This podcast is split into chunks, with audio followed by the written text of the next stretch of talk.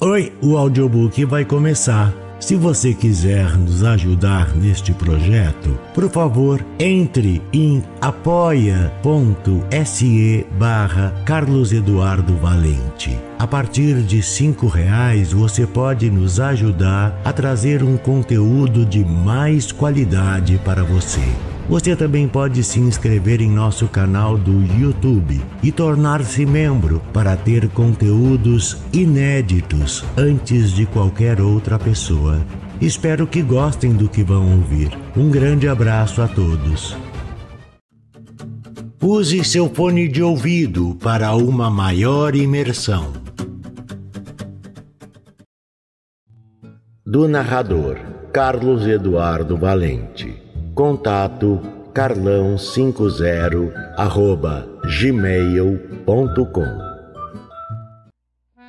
O Negrinho do Pastoreio Uma lenda gauchesca Compilação de Simões Lopes Neto. Naquele tempo os campos ainda eram abertos. Não havia entre eles nem divisas nem cercas Somente nas volteadas se apanhava a gadaria chucra e os veados e as avestruzes corriam sem empecilhos. Era uma vez um estancieiro que tinha uma ponta de surrões cheios de onças e meias doblas e mais muita prataria. Porém era muito cauíla e muito mal. Muito. Não dava pousada a ninguém nem emprestava um cavalo a um andante. No inverno, o fogo de sua casa não fazia brasas, e as geadas e o minuano podiam extinguir gente que a sua porta não se abria. No verão, a sombra de seus umbus só abrigava os cachorros, e ninguém de fora bebia a água de suas cacimbas. Mas também quando tinha serviço na estância, ninguém vinha de vontade dar-lhe um agitório. E a campeirada folheira não gostava de conchavar-se com ele, porque o homem só dava para comer um churrasco de tourito magro, farinha grossa e erva caúna, e nem um naco de fumo. E tudo debaixo de tanta somitacaria e choradeira que parecia que era o próprio couro que ele estava lonqueando. Só para três viventes ele olhava nos olhos.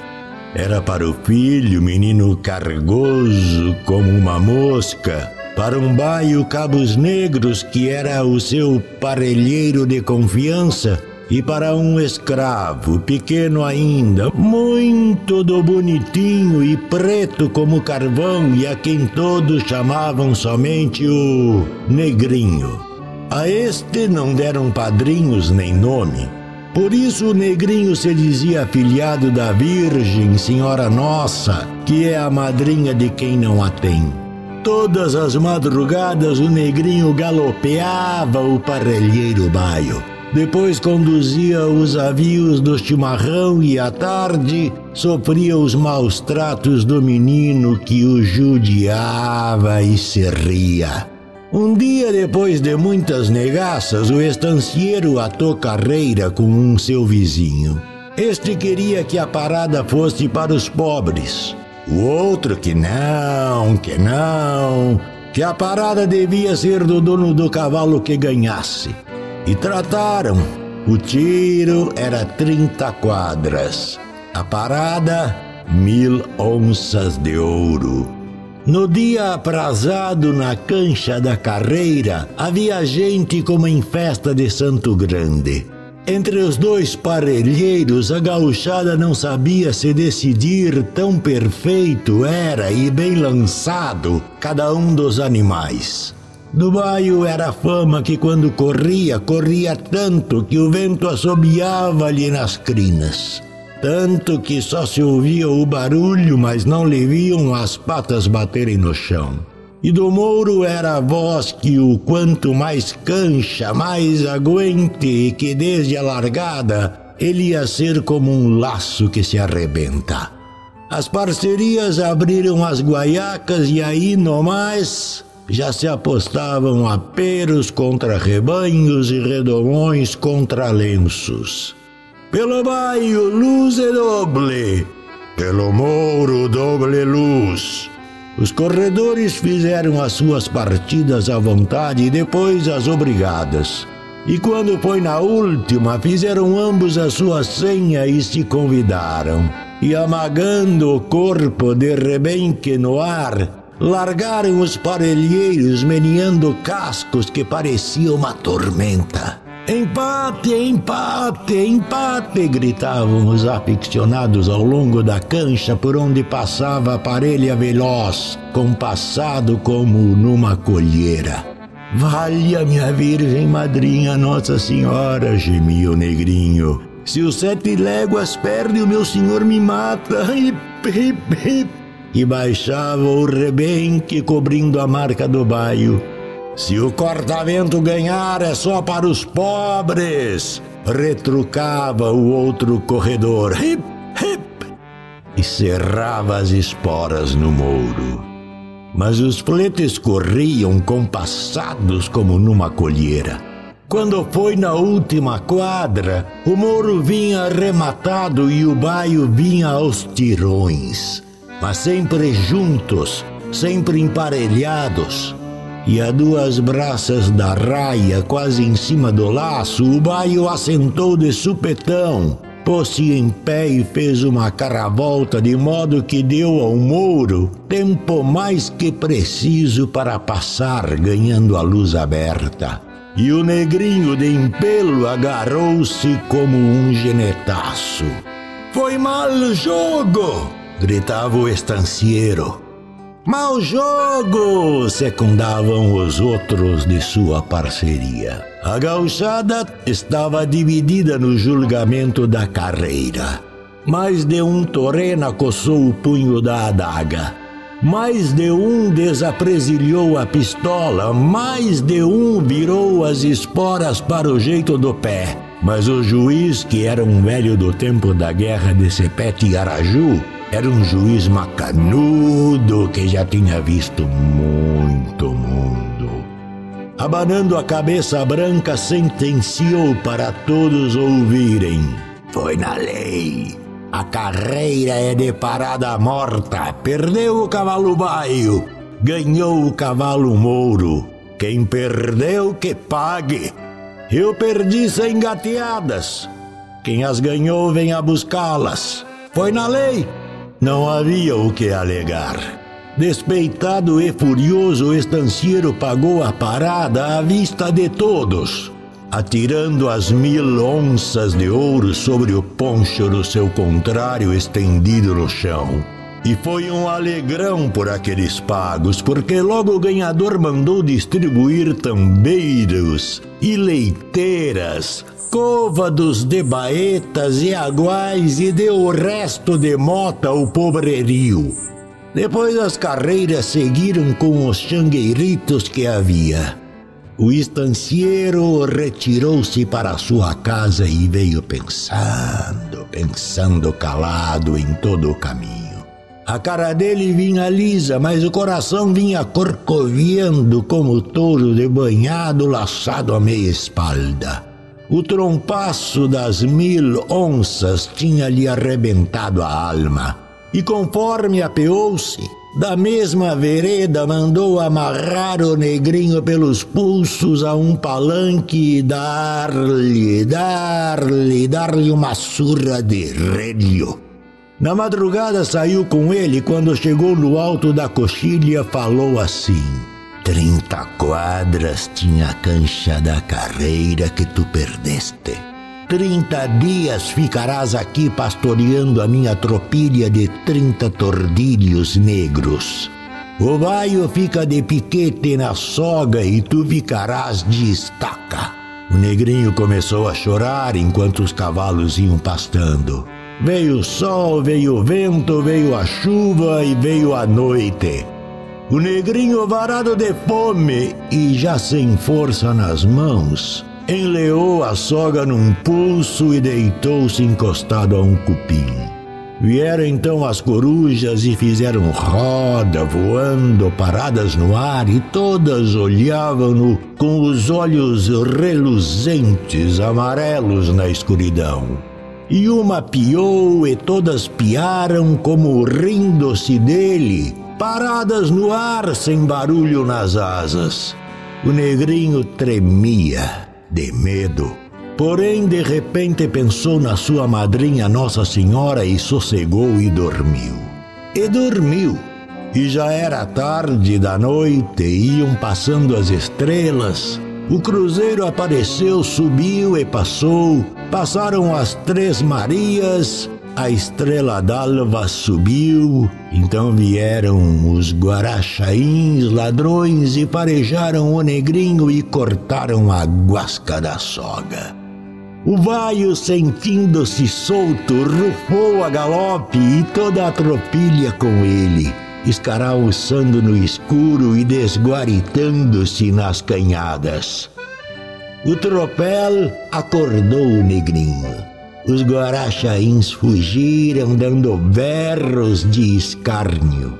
Os galos estavam cantando, mas nem o céu nem as barras do dia se enxergava. Era a serração que tapava tudo. E assim o negrinho perdeu o pastoreio e chorou. O menino Maleva foi lá e veio dizer ao pai que os cavalos não estavam. O estancieiro mandou outra vez amarrar o negrinho pelos pulsos a um palanque e dar-lhe, dar-lhe uma surra de relho e quando já era noite fechada, ordenou-lhe que fosse campear o perdido. Rengueando, chorando e gemendo, o negrinho pensou na sua madrinha Nossa Senhora e foi ao oratório da casa, tomou o coto de vela acesa em frente da imagem e saiu para o campo. Por coxilhas e canhadas, na beira dos lagoões, nos paradeiros e nas restingas por onde o negrinho ia passando, a vela benta ia pingando cera no chão, e de cada pingo nascia uma nova luz, e já eram tantas que clareavam tudo. O gado ficou deitado, os touros não escarvaram a terra e as manadas chucras não dispararam. Quando os galos estavam cantando como na véspera, os cavalos relincharam todos juntos. O negrinho montou no baio e tocou por diante a tropilha até a coxilha que o seu senhor lhe marcara. E assim o negrinho achou o pastoreio e se riu. Gemendo, gemendo, o negrinho deitou-se encostado ao cupim e no mesmo instante apagaram-se as luzes todas. E sonhando com a Virgem, sua madrinha, o negrinho dormiu. E não apareceram nem as corujas agoureiras, nem os guarachains ladrões. Porém, pior do que os bichos maus, ao clarear do dia veio o menino, filho do estancieiro, e enxotou os cavalos que se dispersaram, disparando campo fora, retouçando e desguaritando-se nas canhadas. O tropel acordou o negrinho e o menino Maleva foi dizer ao seu pai que os cavalos não estavam lá. E assim o negrinho perdeu o pastoreio e chorou. O estancieiro mandou outra vez amarrar o negrinho pelos pulsos a um palanque e dar-lhe, dar-lhe, dar-lhe uma surra, outra surra de relho. Dar-lhe até ele não mais chorar nem bulir com as carnes retocadas, o sangue vivo escorrendo do corpo. O negrinho chamou pela Virgem, sua madrinha e Senhora Nossa, deu um suspiro triste que chorou no ar como uma música e pareceu que morreu. E como já era noite, e para não gastar a enxada em fazer uma cova, o estancieiro mandou atirar o corpo do negrinho na panela de um formigueiro, que era para as formigas devorarem-lhe a carne e o sangue e os ossos. E assanhou bem as formigas. E quando elas, raivosas, cobriam todo o corpo do negrinho e começaram a trincá-lo, é que então ele se foi embora, sem olhar para trás. Nessa noite, o estancieiro sonhou que ele era ele mesmo, mil vezes, e que tinha mil filhos e mil negrinhos, mil cavalos baios e mil vezes mil onças de ouro e que tudo isto cabia folgado dentro de um formigueiro pequeno. Caiu a serenada silenciosa e molhou os pastos, as asas dos pássaros e a casca das frutas. Passou a noite de Deus e veio a manhã e o sol encoberto. E três dias houve serração forte, e três noites o estancieiro teve o mesmo sonho. A peonada bateu o campo, porém ninguém achou a tropilha e nem rastro. Então o senhor foi ao formigueiro para ver o que restava do corpo do escravo. Qual não foi o seu grande espanto quando, chegado perto, viu na boca do formigueiro o negrinho de pé com a pele lisa, perfeita, sacudindo de si as formigas que o cobriam ainda o negrinho de pé e ali ao lado, o cavalo baio e ali junto a tropilha dos trinta tordilhos. E fazendo-lhe frente, de guarda ao mesquinho, o estancieiro viu a madrinha dos que não a têm. Viu a Virgem Nossa Senhora, tão serena, pousada na terra, mas mostrando que estava no céu. Quando tal viu, o senhor caiu de joelhos diante do escravo. E o negrinho, sarado e risonho, pulando de empelo e sem rédeas, no baio chupou o beiço e tocou a tropilha a galope. E assim o negrinho, pela última vez, achou o pastoreio. E não, não chorou e nem se riu. Correu no vizindário a nova do padário e da triste morte do negrinho devorado na panela do formigueiro. Porém, logo, de perto e de longe, de todos os rumos do vento, começaram a vir notícias de um caso que parecia um milagre novo.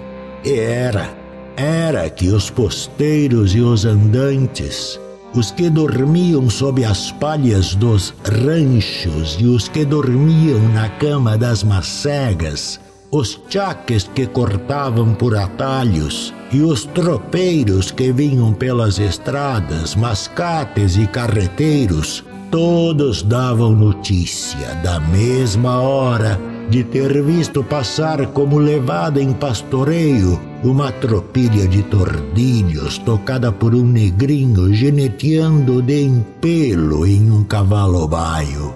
Então, muitos acenderam velas e rezaram o Padre Nosso pela alma do judiado. Daí por diante, quando qualquer cristão perdia uma coisa, o que fosse, pela noite velha, o negrinho campeava e achava, mas só entregava quem acendesse uma vela, cuja luz ele levava para apagar a do altar de sua madrinha, a Virgem Nossa Senhora, que o remiu e salvou e deu-lhe uma tropilha que ele conduz e pastoreia sem ninguém ver. Todos os anos, durante três dias, o negrinho desaparece está metido em algum formigueiro grande, fazendo visita às formigas, suas amigas. A sua tropilha esparrama-se, e um aqui, outro por lá. Os seus cavalos retouçam nas manadas das estâncias. Mas ao nascer do sol do terceiro dia, o baio relincha perto do seu ginete o negrinho monta-o e vai fazer a sua recolhida. É quando nas estâncias acontece a disparada das cavalhadas e a gente olha, olha e não vê ninguém, nem na ponta nem na culatra. Desde então e ainda hoje, conduzindo o seu pastoreio, o negrinho sarado e risonho cruza os campos, corta os macegais, bandeia as restingas, desponta os banhados, vara os arroios, sobe as coxilhas e desce as canhadas. O negrinho anda sempre à procura dos objetos perdidos, pondo-os de jeito a serem achados pelos seus donos, quando estes acendem um coto de vela cuja luz ele leva para o altar da Virgem Senhora Nossa, madrinha dos que não a têm. Quem perder suas prendas no campo, guarde esperança, junto de algum moirão ou sob o ramo das árvores, acenda uma vela para o negrinho do pastoreio e vá-lhe dizendo: Foi por aí que eu perdi. Se ele não achar, ninguém mais.